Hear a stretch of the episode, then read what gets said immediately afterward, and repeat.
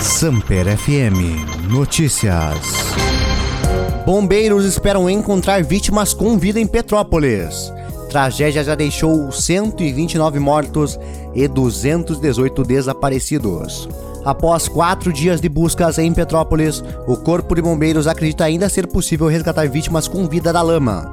Durante a madrugada desta sexta-feira, sirenes no Morro da Oficina, um dos locais mais devastados pela tempestade que causou deslizamentos e destruiu a cidade, voltaram a tocar.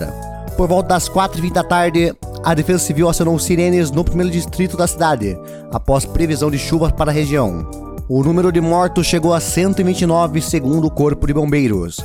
O Instituto Médico Legal informou que entre as vítimas há 80 mulheres, 45 homens, sendo 22 menores de idade.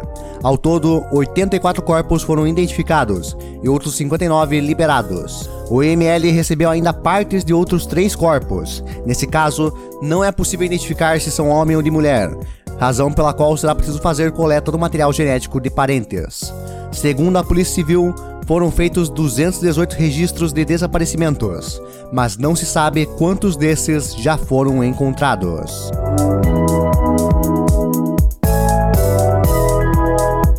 Fotos mostram pilha de livros na frente de livraria após chuva em Petrópolis. Cerca de 15 mil livros foram atingidos. Fotos que circulam nas redes sociais mostram o estado que ficou a principal livraria de Petrópolis, na região serrana do Rio, após o temporal que atingiu a cidade na terça-feira. Parte da loja foi invadida pela força da água e por muita lama. Os livros foram colocados na calçada em frente à loja, que fica na rua 16 de março. As informações são de Marcelo Fiorini, presidente do Sindicato do Comércio Varejista de Petrópolis. O prejuízo estimado é de 500 mil reais. Uma publicação nas redes sociais da loja confirma a veracidade das fotos que circulam nas redes.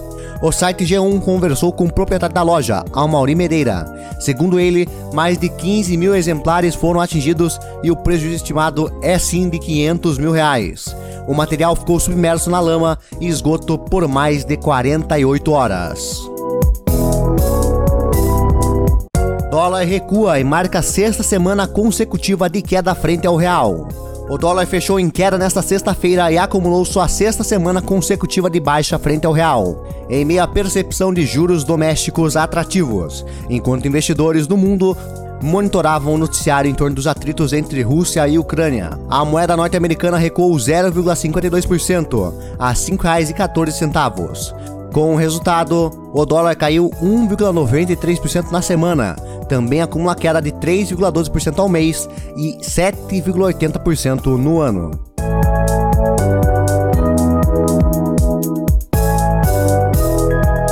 Esporte. Corinthians encaminha acerto com Luiz Castro, multa ainda é em trave. O Corinthians tem muito bem encaminhada a contratação do português Luiz Castro, técnico de 60 anos que está no Al Duhail, do Catar. A proposta, colocada na mesa na quarta-feira, já foi aceita pelo treinador. Há ainda um entrave para a contratação. Com vínculo até o meio do ano, Castro ainda tem uma multa de 1,2 milhão de euros prevista em contrato, algo próximo a 7 milhões de reais. O staff do treinador negocia um acordo com os catares. Para que a saída ocorra, ele pode abrir mão de alguns valores. O custo da comissão técnica é alto. O treinador e sua comissão devem receber cerca de 20 milhões por temporada, ou 3,5 milhões de euros ao ano. Ele chega ao Brasil com os auxiliares João Brandão e Vitor Severino, com o preparador físico Pedro Brito e com o analista José Costa.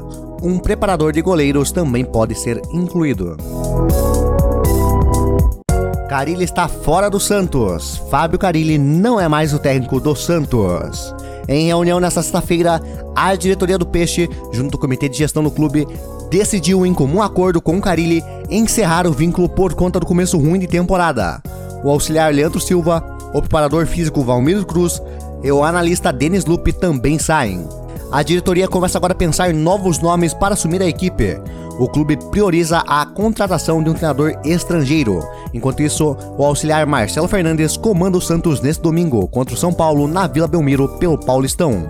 Na quinta-feira, o Santos perdeu do Mirassol por 3 a 2 fora de casa pela sétima rodada do Campeonato Paulista. No estadual, o Santos aparece na segunda colocação do grupo D com 9 pontos, 4 a menos que o líder Red Bull Bragantino. São duas vitórias, três empates e duas derrotas em sete partidas.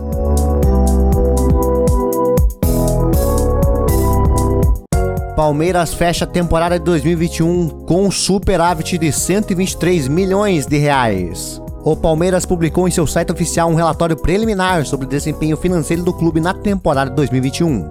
O Verdão apresentou um superávit de 123,4 milhões de reais no período. Os palmeirenses cumpriram as expectativas e superaram a marca dos 900 milhões de arrecadação. O total foi de 947,6 milhões, recorde no clube. Não há ainda detalhamento dos números, o que deve ocorrer até o final de abril, de acordo com a Lei Pelé. Apenas o departamento de futebol, de uma maneira geral, teve receita de 900 milhões e despesas de 695 milhões na temporada passada.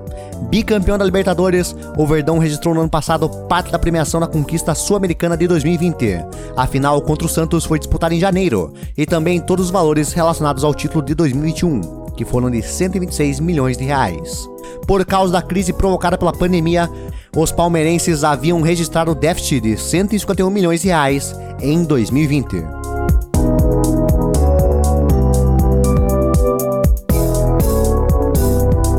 Automobilismo. Fórmula 1. Mercedes apresenta W13, carro com o qual defenderá título de construtores da Fórmula 1 em 2022. Um dia depois da Ferrari apresentar o carro com o qual competirá na temporada 2022 da Fórmula 1, mais uma candidata ao título lançou nesta sexta-feira seu novo monoposto, a Mercedes. Os atuais octacampeões de construtores revelaram o W13, que será pilotado por Lewis Hamilton e George Russell. O detalhe mais impactante é o retorno do prata, que volta a ser a cor predominante após dois anos utilizando o preto. A mudança fez parte de uma ação da escuderia contra o racismo em 2020 e as máquinas ficaram conhecidas como flechas negras na época. Com a implementação do teto de gastos, a Mercedes teve que lidar com um orçamento muito menor na fabricação de um novo carro. Além disso, também há a já conhecida restrição no túnel de vento. Como a escuderia foi campeã de construtores, é a que menos pode usar o recurso. Videogames Steam Deck roda jogos de Wii e GameCube, enquanto o Switch fica preso no 64. O Steam Deck tem impressionado jogadores e entusiastas de hardware por rodar bem até mesmo os jogos mais modernos com gráficos exigentes, como Control e Devil May Cry 5. Contudo, o PC portátil da Valve também é capaz de rodar games antigos, incluindo clássicos do Nintendo Wii e GameCube, coisa que o próprio Switch ainda não faz. Por ser um computador em vez de somente um console de videogame, o Steam Deck permite a instalação de outros softwares, além dos jogos da biblioteca da Steam. Dentre esses programas estão os emuladores, como o famoso RetroArch e o Dolphin, que roda games de Wii e GameCube. Nesta sexta-feira, o perfil oficial Dolphin no Twitter postou uma foto do clássico F0 GX do GameCube funcionando no Steam Deck por meio de emulador. É provável que os desenvolvedores do projeto estejam trabalhando uma versão estável do software para o PC portátil da Valve. Enquanto os futuros donos de Steam Deck se divertem com jogos clássicos de Wii e GameCube, os proprietários do Switch precisam se contentar com a biblioteca limitada de games do Nintendinho, Super Nintendo e Nintendo 64, oferecida na assinatura do Switch Online. Se depender só da Nintendo, a maioria dos games de consoles antigos vai se perder com o tempo. Neste caso, os emuladores podem ajudar a preservar estes títulos, permitindo que pessoas mais novas conheçam a história dos videogames de gerações anteriores. Recentemente, a Nintendo anunciou o encerramento das lojas online do 3DS e do Wii U no final de março de 2023. Depois disso, não será possível comprar jogos digitais para o console, somente baixar o que já foi adquirido.